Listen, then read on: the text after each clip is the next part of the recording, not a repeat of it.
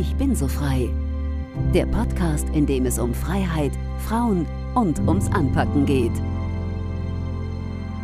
Mit Dr. Zoe von Fink. Herzlich willkommen zu Ich bin so frei, der Podcast, in dem es um Freiheit, Frauen und ums Anpacken geht. Heute war ich so frei und war in Wien. Und zwar bei Sophie Rende und Hanna Zach, Gründerinnen der Frauendomäne. Die Juristin Sophie Rentel und die Kommunikationsexpertin Hanna Zach unterstützen Unternehmen und andere dabei, ihre Panels, Seminare, Teams oder auch Interviews geschlechterausgewogen und divers zu konzipieren. Für sie ist die Ausrede, wir haben keine Frau gefunden, nicht akzeptabel. Dafür haben sie eine Datenbank erstellt, die Frauendomäne. In dieser können sich alle Expertinnen aus allen Fachbereichen kostenlos eintragen und alle Organisationen haben kostenlos Zugang. Wir sprechen darüber, warum sie gegründet haben und beleuchten interessante Themen. Zum Beispiel, ab wann fühlen sich Frauen als Expertinnen und ab wann Männer. Wirklich spannend. Viel Freude beim Zuhören. Hallo liebe Hanna, hallo liebe Sophie, schön bei euch in eurem schönen Wiener Büro zu sein. Wer seid ihr? Ich schaue dich an, Sophie. Hallo, freut uns sehr, dass du heute gekommen bist in unser Büro in Wien bei diesem äh, sehr regnerischen Wetter. Mein Name ist Sophie Rendl, ich bin äh, Anfang 30 und bin Juristin und bin eine der beiden Co-Gründerinnen der Frauendomäne. Ähm, das ist eine Datenbank für Expertinnen in Österreich, aber dazu glaube ich gleich mehr. Genau, und ich bin eben die zweite Co-Gründerin im Bunde, äh, zweite Co-Gründerin der Frauendomäne. Mein Name ist Hanna Zach.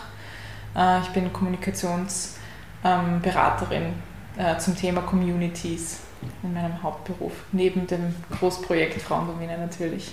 Ja, ganz toll. Dann starten wir mal seicht. Wie startet für euch der perfekte Tag? Ich schaue in Richtung Hanna. ähm, es ist eine sehr interessante Frage. Ich glaube, für mich startet es hauptsächlich mit einem guten Kaffee. Ich glaube, das ist, ja, für mich äh, ein guter Tag ist, wenn er nicht um 6 Uhr beginnt, sondern auf jeden Fall nach 7.30 Uhr. Ähm, da muss er gar nicht, da muss gar nichts Besonderes dann im Nachhinein noch dazukommen, sondern dann freue ich mich, dass ich nicht zu früh aufstehen muss. Ich hasse das nämlich. Ähm, und ansonsten, ich glaube, ein guter Kaffee in der Früh ist auf jeden Fall eine, ein, ein guter Start und ein großer Vorteil. Als Gründerin stelle ich mir vor, verläuft auch nicht alles ganz nach Plan oder man hat andere Vorstellungen. Was macht ihr denn, wenn es mal nicht so läuft? Mm, du hast vollkommen recht, das stimmt. Ich glaube, worauf man sich einstellen muss, wenn man irgendetwas Neues startet, ist, dass nicht so kommt, wie man sich vorstellt. Also äh, eine der Dinge, die, ähm, die wir am Anfang dachten, als wir mit der Frauendomäne begonnen hatten, war so, ach, das, wird, das ist ganz einfach, das haben wir schnell erledigt, das kann doch gar nicht so schwer sein. Und deswegen glaube ich, man muss sich einfach super flexibel einstellen auf das, was kommt. Für mich hilft grundsätzlich immer, mit, mich mit KollegInnen auszutauschen. Und da ist natürlich eben der, der Austausch und die Partnerinnenschaft mit Sophie ähm, das, was am allermeisten hilft. Ich denke auch, dass Kommunikation am allerwichtigsten ist, wenn es darum geht, dass man nämlich nicht feststellt, dass etwas nicht läuft, weil es läuft sehr oft äh, etwas nicht so, wie man das plant, sondern eher, was dann alternative Wege sein könnten. Also weil nur, wenn man, weil es nicht so kommt, wie man es sich vorstellt zu Beginn, heißt es ja nicht, dass es nicht auch noch andere Möglichkeiten gibt, wie man diesen, dieses Problem löst. Jetzt ist Freitagabend. Cocktail oder Bier? Cocktail, ganz klar. Ich, äh, Wein, wenn ich es mir aussuchen kann. Was ist denn eure Mission? Also unsere Mission hat sich recht, also hat sich eigentlich ein paar Schritte vor unserem tatsächlichen Projekt, also vor der tatsächlichen Projektumsetzung eigentlich ergeben, was für uns, also wir sagen immer, das quasi dieses, dieser Gründungsakt kam eigentlich sehr viel später und vorher kam, also aus einer Not heraus, vorher haben wir einfach ein Problem beseitigen wollen, Barrieren abbauen wollen und haben daraufhin dann eben gehandelt. Unsere Mission ist es, ähm, dass wir die Barriere abbauen zwischen den Personen, VeranstalterInnen, OrganisatorInnen, Medien, die ihre Panels, Teams oder ihre Interviews Geschlechter ausgewogen und divers konzipieren und gestalten wollen und auf der anderen Seite die Barriere abzubauen für Expertinnen, das ist, dass sie ihre Expertise auch nach außen darstellen können. Das machen wir eben durch die kostenlos zugängliche Datenbank, die, die, die Teil der Frauendomäne ist, Herzstück der Frauendomäne eigentlich sogar. Und genau, das ist unsere, unsere Mission.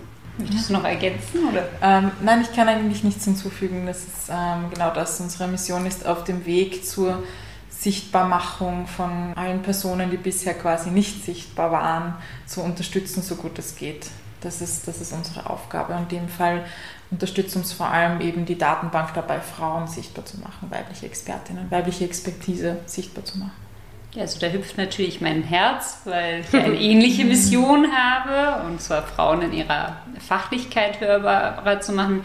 Wie kamt ihr denn darauf, Frauendomäne zu gründen und was war denn der Trigger? Genau, die Hanna und ich kennen uns seit 2016 vom Europäischen Forum Alpbach in Österreich. Das ist eine politische, wirtschaftliche Großveranstaltung, die jedes Jahr in einem kleinen Dorf in Tirol stattfindet wo die gesamte österreichische Innenpolitik anreist und auch internationale Gäste und wo es quasi sehr viel darum geht, dass die großen Probleme unserer Zeit besprochen werden. Und die Hanna und ich haben uns dort kennengelernt und haben beide von äh, Anfang an kritisiert, dass die Pendels auch dort, wie überall auf der Welt, sehr männlich sind, sehr weiß sind, sehr alt sind und haben uns dann durch verschiedene Initiativen und Projekte eben dafür eingesetzt, dass sich das ändert.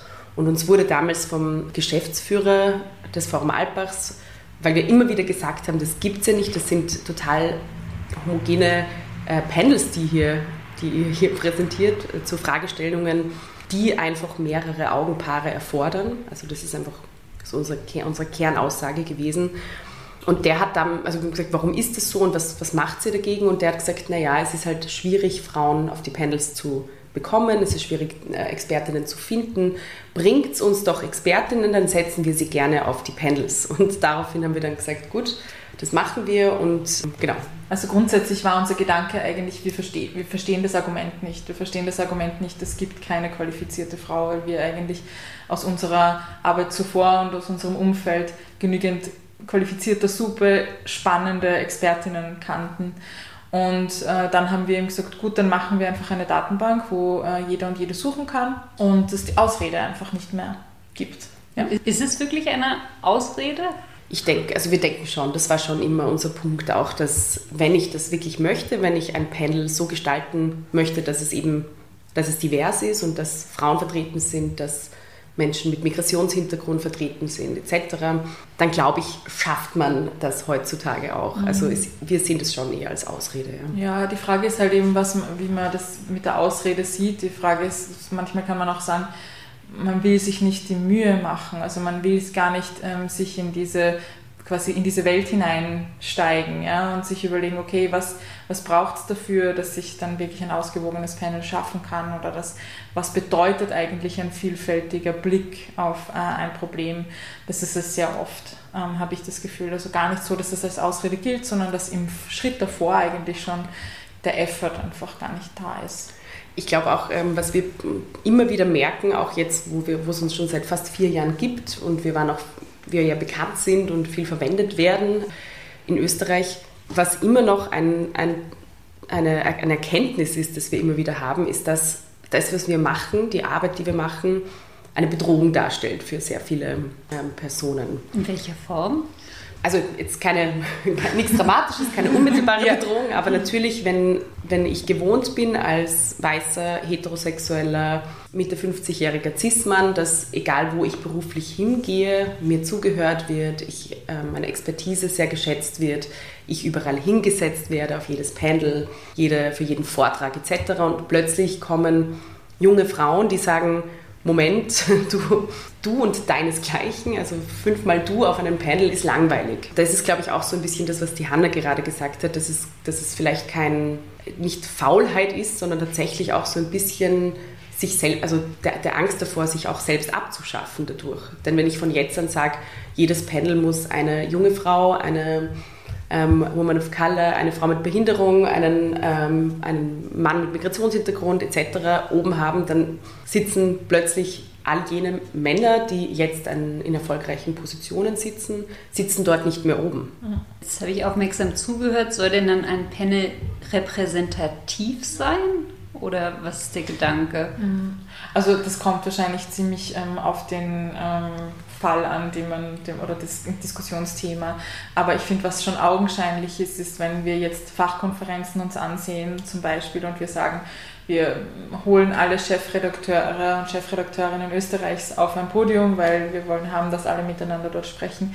Und wir sehen, dass dort einfach nur Männer sitzen, weil die Spitzenpositionen in, in der Medienwelt männlich besetzt sind dann ist das in sich ja quasi schon eine Gesellschaftskritik, würde ich sagen, oder relativ augenscheinlich. Und da kann man dann einfach davon ausgehen, dass man sagt, gut, und was, was, was, was bedeutet diese Diskussion jetzt für uns eigentlich? Also mhm. wie, viel, wie viel Gewicht hat die oder wie interessant ist diese Diskussion? Weil diese fünf Männer wahrscheinlich schon in 40 verschiedenen anderen Foren miteinander diskutiert haben. Ich glaube, das ist halt oft die, der Ausgangspunkt, den man nehmen kann. Wie spannend ist das dann eigentlich noch? Okay, und bevor wir zu sehr auf den Männern rumhacken, also ich wette, ihr habt auch männliche Unterstützer, die euer Projekt gut finden, oder? Absolut, und ich, wir hacken tatsächlich nicht auf Männern äh, herum. Wir diskriminieren auch dadurch durch unsere Arbeit nicht äh, Männer. Also das das ist auch sehr oft die Frage, ist, ob das dann nicht quasi, genau, das nicht umgekehrte Diskriminierung ist was wir kritisieren und wogegen wir arbeiten durch die Datenbank auf der einen Seite, aber auch durch unsere Bewusstseinsbildung, die wir machen, durch Workshops etc., ist die, die, die, dass die Strukturen in unserer Gesellschaft männlich, also von einer männlichen Vorherrschaft ausgeht, von einer maskulinen Vorherrschaft. Mhm. Und dass diese Strukturen, das ist unsere, aus unserer Sicht einfach sehr viele Menschen ausschließen davon, dass sie Gehör finden, dass sie gesehen werden und dass sie aber auch sicher in der Öffentlichkeit auftreten können. Mhm. Weil das eine ist ja, bin ich sichtbar, also sieht man mich und kann ich sprechen. Und die nächste Frage ist überhaupt, dann kann ich das auch sicher machen, weil es hilft keiner Expertin etwas, wenn sie, auf einem, wenn sie in einem äh, Fernsehinterview etwas mhm. sehr Intelligentes sagt, wenn sie dann im Nachhinein auf, auf Twitter, auf Social Media Hassnachrichten bekommt. Also das sind immer so diese zwei Schritte, die wir uns fragen. Aber wir kritisieren immer, also wir kritisieren nie Personen, Einzelpersonen, sondern wir kritisieren Systeme. Mhm. Das ist so unser, ja. Und was Ansatz. definitiv so ist, ist, dass wir einige männliche Unterstützer mhm. haben, äh, die, die mit uns Projekte durchführen oder äh, einzelne Journalisten, die uns anfragen für, für ihre Interviewanfragen und so weiter. Also wir sind einfach in, jetzt, was die klassische Datenbank angeht, einfach eine gute Serviceleistung für, für die Personen, die ausgewogene Stimmen äh, bereitstellen wollen. Und jetzt nochmal zurück zu euren Anfängen. Wie ging es denn dann los? Also hattet ihr gleich die Idee mit Frauendomäne oder ja, wie waren die Anfänge?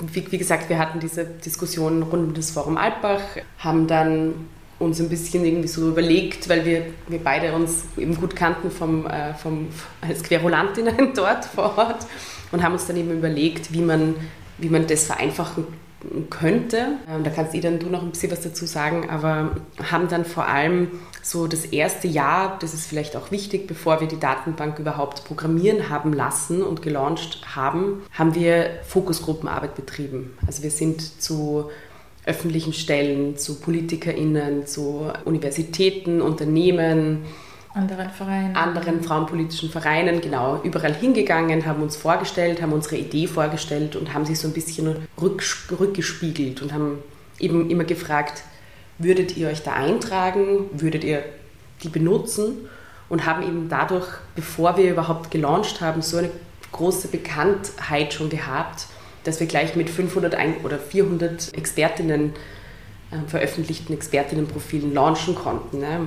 Mhm. Das heißt, wir haben so ein bisschen die Arbeit umgedreht. Wir haben erst wirklich Netzwerkarbeit betrieben und erst dann eben programmieren lassen. Genau. Mhm. Absolut ja, also diese Netzwerkarbeit war extrem wichtig, auch um zu wissen, wie wir diese Datenbank dann auch aufbauen sollen. Was das eigentlich bedeutet, sich als Expertin in so eine Datenbank einzutragen, was die braucht, welche Informationen sind wichtig für einen Journalisten oder eine Journalistin zum Beispiel, die da drin sucht. Und ja, jetzt mittlerweile können wir schon über 1200 ähm, Expertinnen uns freuen, die auf unserer Datenbank sind, aus allen verschiedensten Berufsgruppen und Sparten und wissenschaftlichen Bereichen. Und wenn das jetzt jemand hört und sagt, ach, ich bin äh, Fachexpertin für Energie, ich würde mich gern bei euch melden, muss er sich einfach, oder muss sie, beziehungsweise sie sich einfach bei euch melden? Wie, wie funktioniert das denn? Ja, also es gibt mehrere Wege. Wir freuen uns natürlich immer über Zuschriften, wir freuen uns auch über Empfehlungen. Also wenn du zum Beispiel sagst, ich habe hier eine, ähm, eine Bekannte oder eine Freundin oder mir ist äh, eine Expertin untergekommen, die wäre doch super für eure Datenbank, darüber freuen wir uns immer. Aber grundsätzlich kann sich jede Expertin einfach selbst eintragen und unsere Domain ist eben äh, www.frauendomaine.at. Dort kann man sich registrieren, das funktioniert genauso wie bei einem LinkedIn-Profil. Man trägt die eigenen äh, Expertisen ein, alle Daten, die da notwendig sind. Und wir machen dann eben noch einen kurzen Check. Also es geht nicht sofort online. Wir schauen einmal uns äh, die Profile auf Plausibilität an, ähm, untersuchen, ob es die Person wirklich gibt, quasi. Und dann geht es online. Und werden Frauen in der Öffentlichkeit eurer Meinung nach anders wahrgenommen? Ja, die Frage ist recht klar zu beantworten. Das ist auch einer der Gründe, warum wir um diese Datenbank herum eine recht starke feministische Philosophie auch versucht haben aufzubauen und so durch ähm, Workshops und durch bestimmte Meinungsbildung darauf auch aufmerksam zu machen, dass das eben schon so ist. Also wir erleben nach wie vor eine, nämlich einerseits in der Eigenwahrnehmung von Expertinnen und Experten, also von einem Mann und einer Frau in derselben Position, erleben wir aus der Eigenwahrnehmung schon mal so ein bisschen das Gefühl, mit 90-prozentigem Wissen auf der Frauenseite nicht genug zu wissen und mit 40, 50-prozentigem Wissen auf der Männerseite das Gefühl zu haben, ich setze mich da jetzt mal hin, ich werde das schon irgendwie, ähm, irgendwie werde ich da schon gut argumentieren können. Also das ist so das eine und dann auch spiegelbildlich auf der Publikumsseite oder auf der, in der eben öffentlichen Bewertung, worüber dann auch gesprochen wird. Bei einem Mann wird dann eben recht schnell mal darüber gesprochen, dass er ein großer Experte ist, dass er eben ja, gewisse Eigenschaften, Durchsetzungsfähigkeit, Wissen, Alter, Erfahrung und Expertinnen, also Frauen haben, da ist die öffentliche Diskussion, geht sehr oft über, also auch über das Äußere zum Beispiel. Frauen werden dann sehr oft bewertet anhand ihrer Stimmlage. Ist sie hoch, ist sie tief? Was hat sie an? Ähm, ist sie jung, ist sie älter, ist sie hübsch? Also das sind ganz andere Kriterien wichtig in der Bewertung, wobei doch eigentlich eben ein Experte und eine Expertin aufgrund ihrer Expertise und ihres Wissens und ihrer Eloquenz bewertet werden sollten. Mhm. Wir, hatten, äh, wir, wir haben ein Workshop-Konzept, das heißt Reclaiming Expertise, äh, bei dem hinterfragen wir den Expertenbegriff. Also meistens geht es also um den männlichen Begriff des Experten.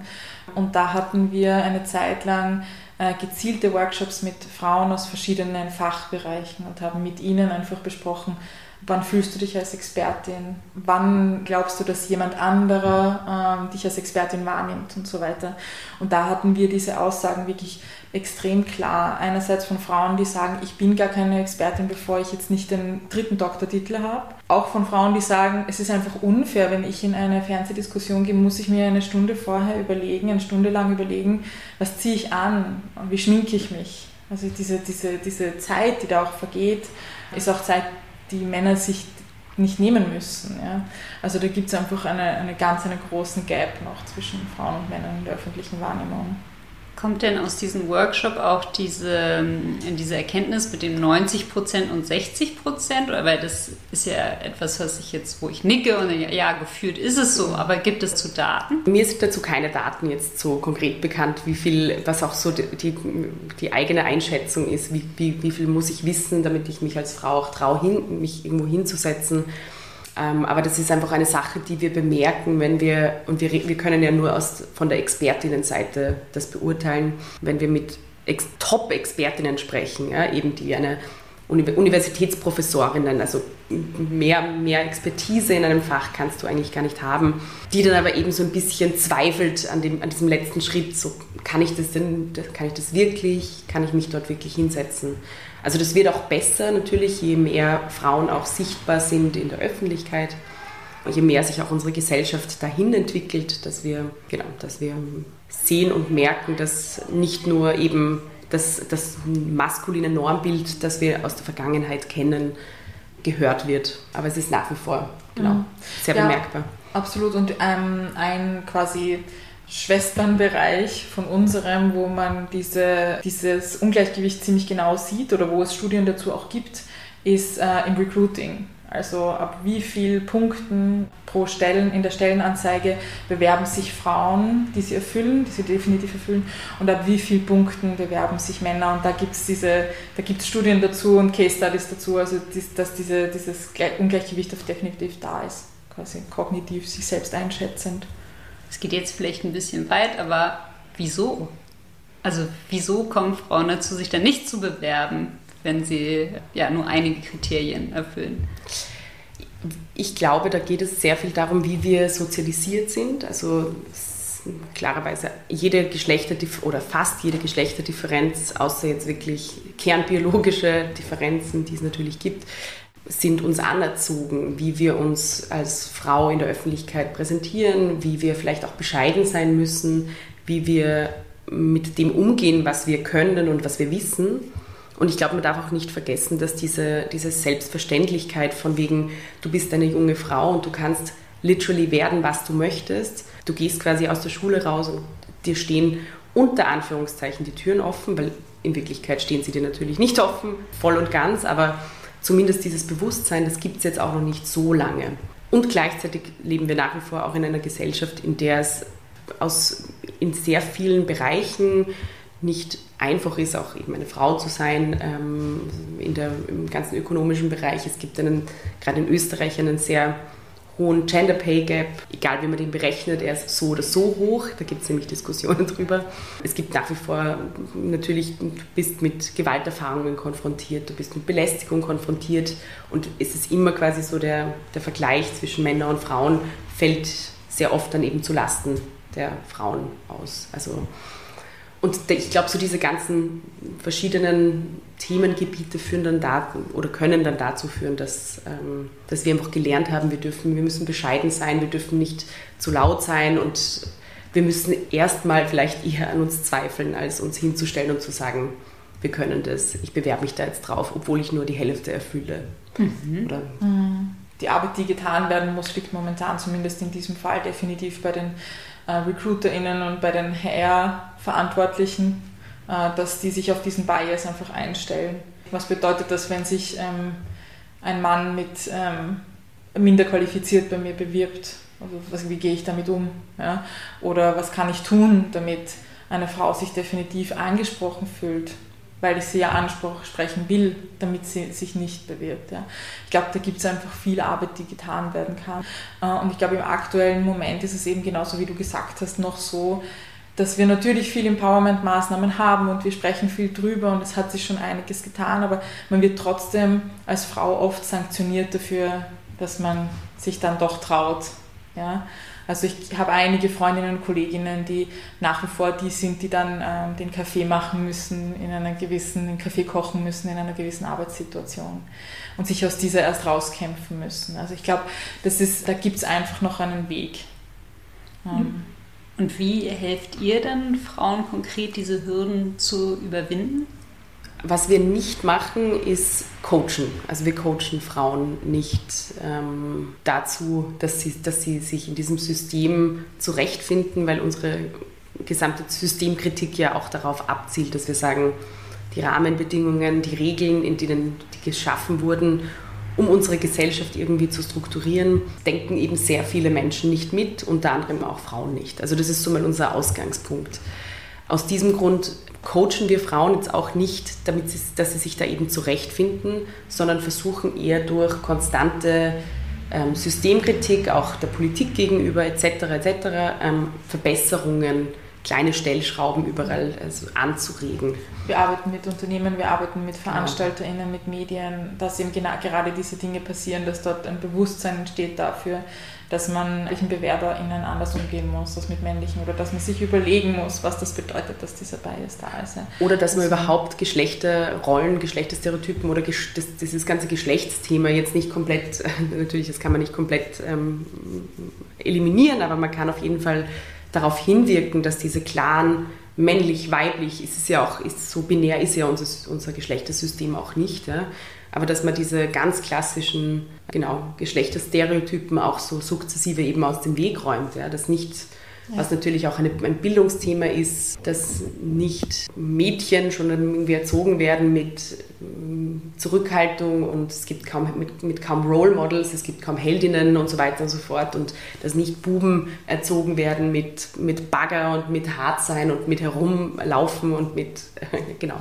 Also das generell so ein bisschen Geschlechterkonzepte auflösen ist, glaube ich, dann eine, ein interessanter Weg, das zu erreichen. Also wenn ich euer Geschäftsmodell richtig verstehe, habt ihr auf der einen Seite die Datenbank, die ihr auch intensiv pflegt und promotet, wo sich jeder melden kann, und auf der anderen Seite diese Beratungsleistung an Unternehmen. Genau, also das Kernstück ist wie gesagt nach wie vor die Datenbank. Ähm, da ist auch wichtig einfach zu sagen, dass absichtlich jeder und jede gratis drin suchen kann. Das ist uns wichtig. Aber wenn ein Veranstalter oder eine Journalistin sagt, ich finde nicht die richtige Expertin, dann helfen wir da zusätzlich. Das ist eine Leistung. Ja, mhm. Also äh, Organisation von Veranstaltungen, Konzeption von Panels, Expertise Search, Female Expertise Search, das ist die eine. Ähm, der eine Bereich und der andere Bereich ist hauptsächlich der Workshop-Bereich, eben äh, wo wir bewusstseinsbildende Konzepte haben.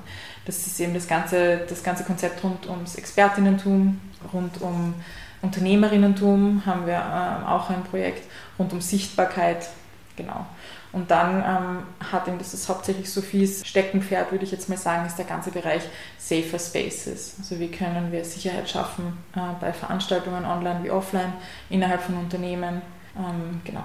Ich interviewe ja viele Social Entrepreneurinnen und eine Frage, die ich immer habe, ist, ja, wie verdient ihr euer Geld? Weil ich das auch überhaupt nicht verwerflich finde, Geld Nein, zu verdienen. Nicht. Und also was ist so euer, ja, was ist euer Geschäftsmodell? Ja, das ist äh, tatsächlich eben äh, gerade bei der Frauendomäne ein bisschen äh, kompliziert, weil die, der Verein ein gemeinnütziger Verein ist, die Datenbank, wie die Hanna schon gesagt hat, an der wir jetzt unmittelbar nichts verdienen. Das wäre auch wieder kontraproduktiv. Wir verdienen Geld durch die sehr klar abgesteckten und definierten Produkte. Also genau, Workshops, hat Johanna schon gesagt, Female Expertise Search, das, das lassen wir uns zahlen, wenn ein großes Medium zu uns kommt und sagt, wir haben jetzt die perfekte Expertin für, den, für das Thema künstliche Intelligenz nicht gefunden, aber bitte sucht für uns, dann lassen wir uns das bezahlen. Wir beraten sukzessiv, also wir beraten immer wieder Organisationen, Unternehmen eben bei allen möglichen Themen rund um Diversitätsstrategien oder Antidiskriminierungsstrategien. Ähm, genau, erstellen Codes of Conduct, Codes of Conduct ohne S. Die Mehrzahl ist immer schwierig. Genau, das ist unser, unser Geschäftsmodell unter mhm. Anführungszeichen, wo, was auch eben dem eines Social Business am ehesten noch nachempfunden werden kann, denn die begünstigten Personen, also Expertinnen, Frauen, Frauensternchen im Sinne der Intersektionalität auch, müssen niemals für, für Leistungen bei uns zahlen. Das ist ganz wichtig. Mhm. Also wir sind ein Verein mit äh, unserer Organisationsform ist die des Vereines, weil wir auch eine, einen gemeinnützigen Zweck haben. Ähm, und äh, wir haben alle ähm, andere Jobs noch, die wir gerne verfolgen, weil wir sie, weil wir, weil sie uns Spaß machen. Und die Frauendomäne ist für uns einfach so dieses ja, dieses Zusatzprojekt in unserem Leben oder dieses, keine Ahnung, große Baby, sagen wir manchmal auch. Ja. Ja, also das ist schon ein großes Projekt. Ne? ja. ja. Es ist fast schon, es geht schon fast in den Kindergarten. es gibt ja auch noch andere Netzwerke. Also seid ihr jetzt auf Österreich spezialisiert? Kooperiert ihr auch mit anderen Netzwerken mhm. zusammen? Denkt ihr daran zu wachsen? Was ist der Plan? Mhm. Also wir sind, ähm, in Österreich gibt es noch ein, äh, eine Handvoll anderer Expertinnen-Datenbanken, die hauptsächlich ähm, spezialisiert sind auf äh, gewisse Bereiche, sowie ähm, die äh, Aufsichtsrätinnen-Datenbank zum Beispiel. Und dann gibt es noch eine Datenbank, die auf äh, MINT Bereiche oder MINT-Fächer ähm, spezialisiert ist. Mit all diesen Datenbanken jetzt mal innerhalb Österreichs arbeiten wir sehr gut zusammen. Es gibt aber auch ein europäisches Netzwerk, das heißt Brussels Binder. Die haben in Brüssel eine sehr gute Datenbank. Die haben uns sehr stark geholfen, als wir begonnen haben, unsere Datenbank aufzubauen und die vernetzen auch diese Projekte innerhalb ähm, Europas. Und in Deutschland gibt es ja die äh, Speakerinnen.org. Das ist auch eine ähm, recht große Datenbank, die schon relativ lange gibt, die in Berlin sitzen, denen wir auch in sehr gutem Kontakt stehen. Die Frauendomäne an sich ähm, ist momentan Österreich fokussiert, würde ich mal sagen. Das ist hauptsächlich deshalb, weil wir einfach unsere Netzwerkarbeit ähm, in Österreich gemacht haben, hauptsächlich, ja, weil viel mehr gerade nicht, nicht möglich ist von unserer, von unserer Zeit her. Und weil eben bei diesen Expertinnen immer wieder wichtig ist, dass wir uns überlegen, ähm, okay, wir müssen eigentlich noch rein in die Biologie. Ja? Und da müssen wir diese Netzwerke anzapfen und, und diese Expertinnen zu uns holen. Deswegen ist es auch nicht so einfach, quasi über Grenzen hinauszugehen, wenn man nicht die Leute hat, die die Expertinnen zusammenbinden ähm, immer wieder. Wir haben natürlich vor, immer weiter zu wachsen und unsere Datenbank immer besser auszubauen. Und gleichzeitig gibt es in Österreich eh genug zu tun. Also wir würden gern internationaler sein, mhm. klarerweise. Das ist auf jeden Fall eine wichtige Sache für jede Organisation. Und gleichzeitig, ja, äh, genau, ist gibt sehr viel zu tun. Gibt es in Österreich wahnsinnig viel zu tun, wahnsinnig viel Bewusstseinsarbeit zu machen. Ähm, genau, und sehr viele, ja. sehr viele Männer, die im Vordergrund stehen, mhm. wie man wahrscheinlich auch immer wieder verfolgen kann. Mhm, absolut. Wir haben äh, einige ähm, Expertinnen aus Deutschland und aus der Schweiz ähm, auf unserer Datenbank, einfach deshalb, weil sie uns gefunden haben und sich bei uns eingetragen haben, was auch wundervoll ist und worüber uns wir, immer, wir uns immer freuen. Ähm, aber wir versuchen eben bei diesen grenzüberschreitenden Thematiken dann mit unseren ähm, Kolleginnen in den anderen Ländern zusammenzuarbeiten, weil wir einfach wissen, wie das ist. Die machen das meistens auch alle ehrenamtlich, ähm, weil wir einfach wissen, dass das einfach, da geht es um Ressourcenschonung von allen Seiten und gute Zusammenarbeit und Synergien finden. Ja. Ja, toll. Auch gerade wenn es hier noch so viel zu tun gibt, dann wünsche ich euch sehr viel Erfolg dabei. Und vielleicht eine letzte Frage: Wie blickt ihr denn in die Zukunft? Also persönlich und für unsere Organisation ähm, blicken, blick ich zumindest sehr positiv in die Zukunft. Wir haben ein großartiges Team. Äh, wir sind fast, also insgesamt zehn Leute, also zehn Frauen, die mehr oder weniger sich involvieren immer wieder. Ähm, wir sehen, dass die Datenbank wächst. Wir sehen, dass, dass sich auch so ein bisschen etwas verändert. Also wir sehen doch die Veränderungen, wir sehen die Schritte. Jetzt in Bezug auf das Problem, dem wir eigentlich entgegenwirken wollen durch unsere Arbeit, wo ich wieder bei den Strukturen wäre, da muss ich sagen, ist die, meine Prognose etwas weniger rosig. Also ich glaube, dass die Probleme, mit denen wir konfrontiert sind, noch sehr lange die Probleme sind, mit denen wir konfrontiert sind. Ich glaube, dass es auch immer anstrengend, also dass es auch immer dann ganz viele neue Herausforderungen gibt, die dazukommen, ähm, sei es die Klimakrise, die die Geschlechter unterschiedlich betrifft, da gibt es sehr interessante Studien dazu, ähm, sei es die Digitalisierung, die voranschreitet und ähm, auch klarerweise Frauen davon betroffen, viel häufiger von äh, Digital Poverty, also digitaler Armut betroffen sind, Inflation, etc. etc. Inflation, Energiekrise, Corona, die, die, ähm, die ja auch sicher in Deutschland auch, aber in Österreich die Zahlen jener Frauen, die in Frauenhäuser gegangen sind, äh, verdreifacht hat. Also das sind lauter Herausforderungen, die dann immer wieder dazukommen und wo es immer mehr Kraftakte braucht ähm, von allen möglichen Seiten und deswegen und, und den, ich hoffe, dass diese ganzen wichtigen Organisationen und wir auch die Energie haben, mit denen umzugehen. Das war jetzt eine sehr lange Antwort. Aber grundsätzlich positiv.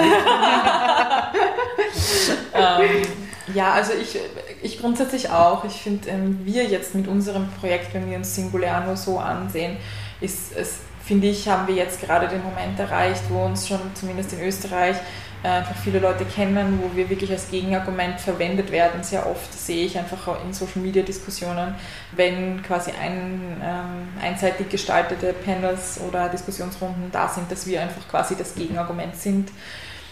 Ich finde, das ist ein positives Zeichen. Ich habe auch das Gefühl, dass sich grundsätzlich in Bezug auf die Kritik dieser äh, Diskussionsrunden sehr viel getan hat. Es ist nicht mehr so leicht, das kritikfrei quasi zu machen aber genauso wie Sophie gesagt hat, ähm, nichtsdestotrotz ist es einfach so, dass da ist sehr viel Arbeit zu tun. Ja, wir haben immer gesagt, wir wollen die Frauendomäne ähm, so lange machen, bis, sie, bis es sie nicht mehr braucht. Und ja, ja, ich weiß nicht, also ich weiß nicht, ob das vor unserer Pension stattfinden wird. Ich weiß auch nicht, ob Wann wir in Pension gehen. Also das sind ähm, alle diese Themen. Aber wie gesagt, ich, ich grundsätzlich ich schöpfe meine Energie einfach für dieses Thema zumindest daraus, dass ich das Gefühl habe, ich treffe immer wieder auf Gleichgesinnte und ich treffe immer wieder darauf, dass es einfach andere Organisationen gibt, die, ähm, die mit uns solidarisch quasi ähm, alles das machen, dass es Personen gibt wie dich, die ähm, sich für unsere Themen interessieren und ich glaube, ähm, dementsprechend kann man eigentlich nur positiv sein, weil sonst ähm, wäre es schade einfach. Sehr schön. Also ich wünsche euch auf eurem Weg weiterhin viel Kraft und viel Energie und danke euch sehr herzlich für das Gespräch. Danke, Danke dir. dir. und schöne Zeit in Wien.